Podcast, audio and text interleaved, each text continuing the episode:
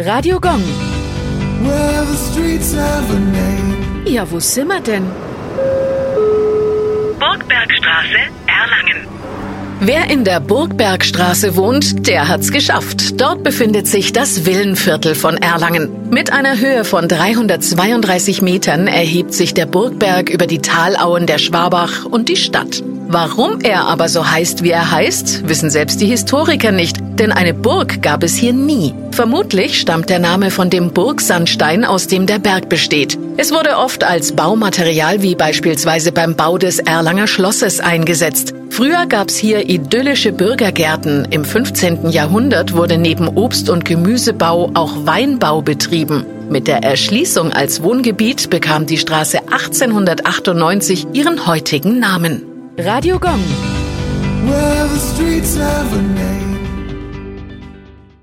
Die heutige Episode wurde präsentiert von Obst Kraus. Ihr wünscht euch leckeres, frisches Obst an eurem Arbeitsplatz? Obst Kraus liefert in Nürnberg, Fürth und Erlangen. Obst-Kraus.de